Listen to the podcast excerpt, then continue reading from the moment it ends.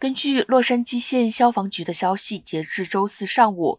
在卡斯泰克湖以南爆发的大规模 Root 大火已扩大至五千二百零八英亩，控制率为百分之十二。大火在周三中午左右在休斯湖路附近爆发，Lake Hughes 小学以北、Templin 高速公路以南地区，包括五号高速公路以东的 Paradise Fringe Mobile Estate 中。被强制撤离的民众约有两百人。经过了一天的努力，消防队员在沿五号高速公路的灭火取得了重大的进展。官员们表示，变化的风和水滴帮助他们更好地应对野火，但是官员们仍然担心火灾的热点。